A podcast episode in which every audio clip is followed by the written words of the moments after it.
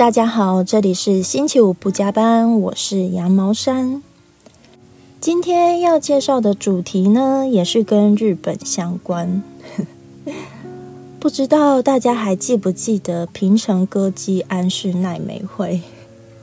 非常传奇性的一个偶像歌手。自从他宣布隐退之后啊，我的感觉就像是一个时代画下句点，应该很多人也有这种感觉。那日本的乐坛呢，就走入一种很不一样的风格，许多网络创作歌手就开始崛起。他们都是那种不露脸，在网络上发表自己的创作，然后很快就获得一些关注，而且快速的变成一股热潮。对，真的跟以前那种偶像崇拜啊、偶像魅力的时代很不一样。他们甚至从去年开始，YouTube 的点阅次数都冲到一个不可思议的数字，都是那种几亿啊、几千万的那种点阅次数。对，所以今天我要介绍的呢，就是令和最强的女歌手们。首先要介绍的这位年纪很轻，她才十九岁，今年十九岁了。阿斗，她在去年发布《烦死了》五 C 瓦这首歌，目前在 YouTube 上已达到一点九亿次的播放次数，真的非常厉害哦。她也真的很红，最近。阿斗在他十七岁的最后一天发布《烦死了》，他当时还只是一个女高中生。他独特的唱腔啊，还有他唱歌时候的那种魄力跟张力，真的很难想象是一个女高中生会唱出来的歌声诶。所以大家都称她是令和最强高中生，很酷诶。这首歌除了快节奏的旋律呢，里面的歌词也非常的呛辣跟尖锐。搭配上阿斗的嗓音，在一些网络的社群媒体，像 TikTok 啊，快速的受到注目。后来更是席卷各大排行榜，歌名烦死了也入选流行语大赏，好厉害哦，非常的了不起。中毒指数我给他五颗星哦。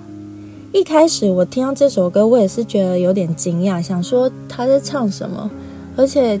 也太强烈了吧，那个节奏感，就没想到越听就越上瘾，慢性中毒，所以我就给他五颗星。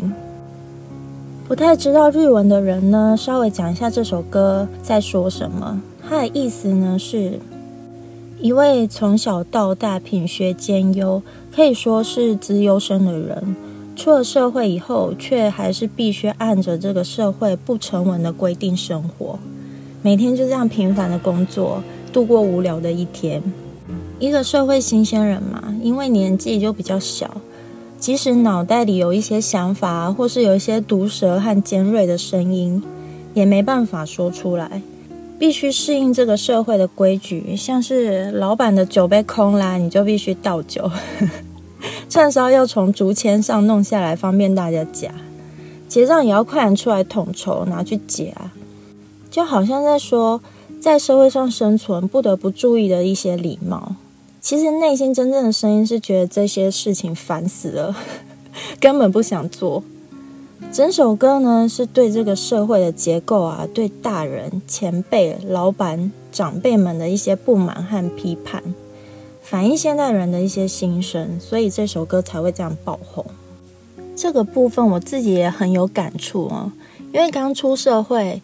总是会想说，哎，要给人家有礼貌、好孩子的这种印象。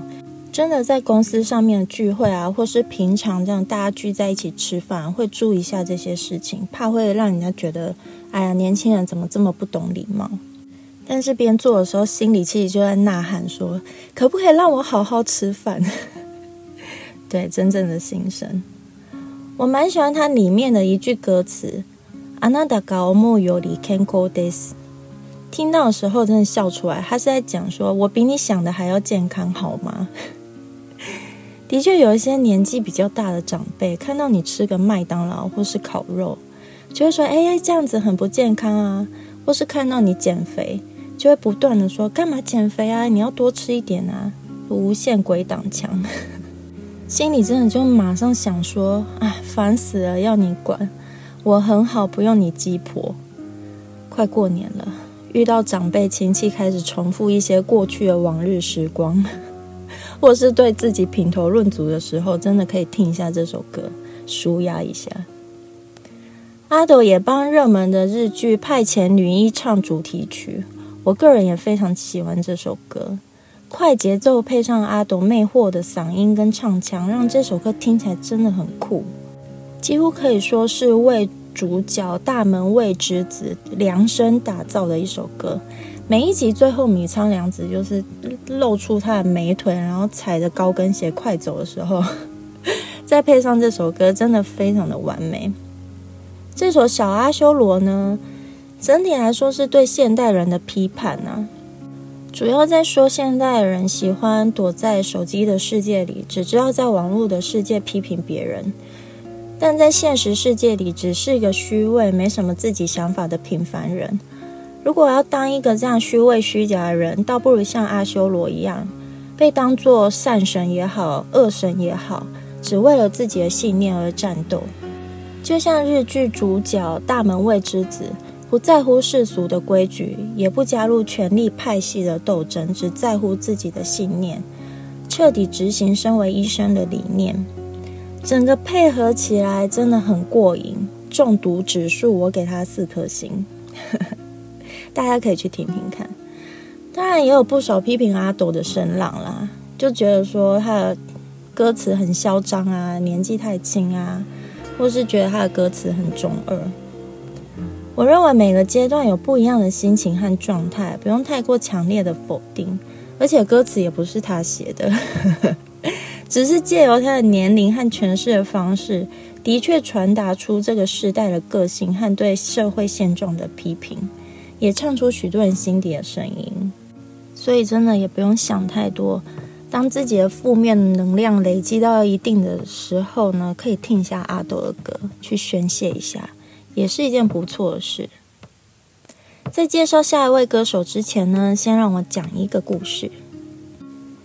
一位男孩，他气喘吁吁的爬上公寓的顶楼，视线穿过顶楼的围栏，他看着眼前的女孩，他想着，我们的相遇也像现在一样。他试图跳楼自杀，是我阻止了他。今天已经是第四次了。他搬到我现在的公寓是最近的事。那可爱的模样几乎马上占据了我的心。我们很快变得很亲密。这对每天为公司做牛做马但孤单寂寞的我来说，他就像是个天使一样降临在我的世界。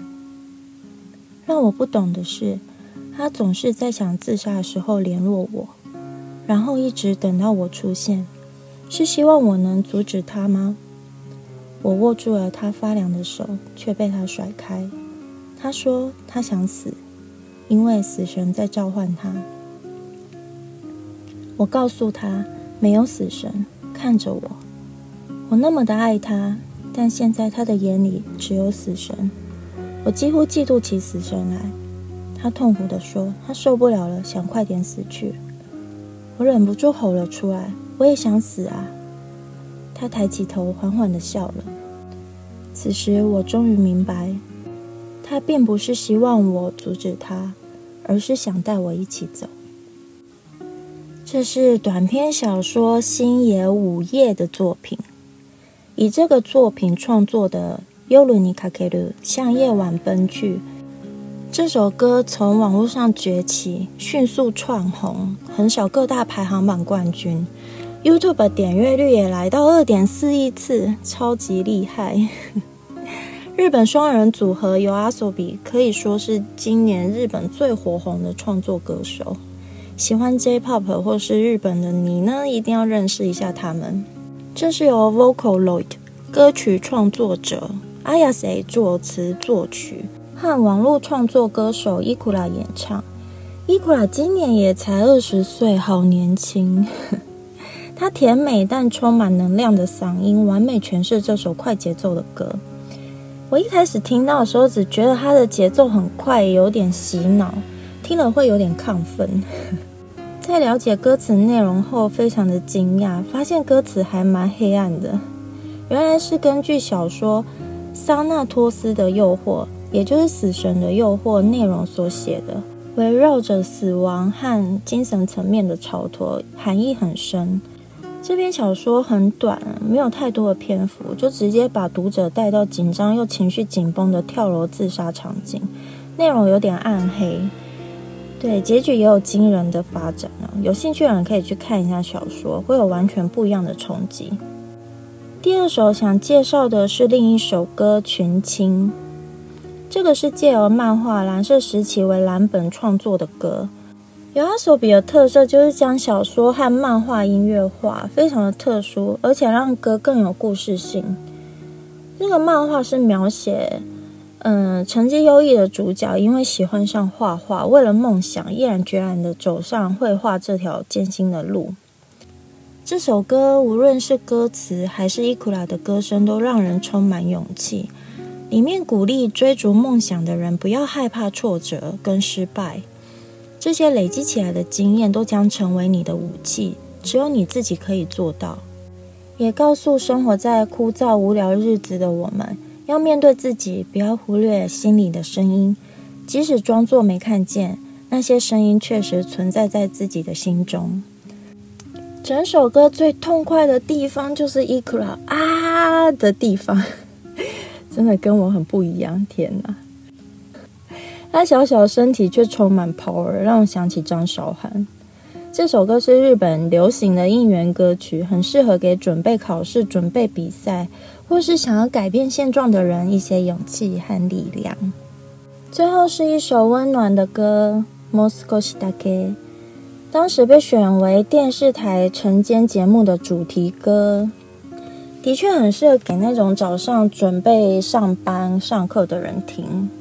歌曲很温暖，而且很疗愈，像是在告诉你，今天也要加油。再怎么平凡无奇的每一天，都会因为遇见的人事物而有所不同，也会因为这些不同成为美妙的一天。歌词最后写道：“今日もどこかであなたが今を生きてるあなたがただ小さいな幸せを見つけられますように。”意思是给今天在任何地方的你，以及努力活着的你， 祝福你能够发现属于自己的小确幸。听到这一句啊，真的就是疗愈满满，感觉今天去上班啊、上课啊，或是今天做任何事呢，都会充满力量。以上介绍两位创作女歌手呢，你们喜欢哪一种呢？可以留言告诉我。网络时代来临，日本进入令和以后，这个时代呢，真的就跟以前很不一样，完全扭转了过去偶像个人魅力的那种形式，用网络的方式开启了另一波流行的趋势。即使你是素人，或是你年龄很轻，就无论年龄哦，只要你有实力，都可以发挥自己的创作，让大家看见。我觉得这样真的很棒，你不用靠长相啊，或是裙带关系，也不用塞钱，就能让自己的梦想还有实力得到发挥。网络的力量真的带来很多可能性。当然，网络上的那些社群媒体也让大家更加逃避现实世界的无聊啊，还有无力感。而且加上疫情的严重，那些负面能量就不断的累积。现在的人往往选择忽略，没有一个宣泄的出口，反而在现实的人际关系上导致一些心理疾病，或是根本没办法适应这个社会。以上都是这个时代常见的一些问题，大家真的要注意。总结来说呢，或许我们每天遇到很多人事物，真的觉得烂透了，也无能为力去改变。但是，好好听听自己内心的声音，面对真正的自己，其实是我们简单就能做到的事情。唯有这样，才能真正获得心灵上的解放还有自由。因为长度的关系，就先介绍到这里。下一集呢，会介绍另外两位疗愈系女歌手，请大家期待。今天星期五不加班，就先到这里。希望你会喜欢这集的内容。谢谢您的收听，我们下次再见，拜拜。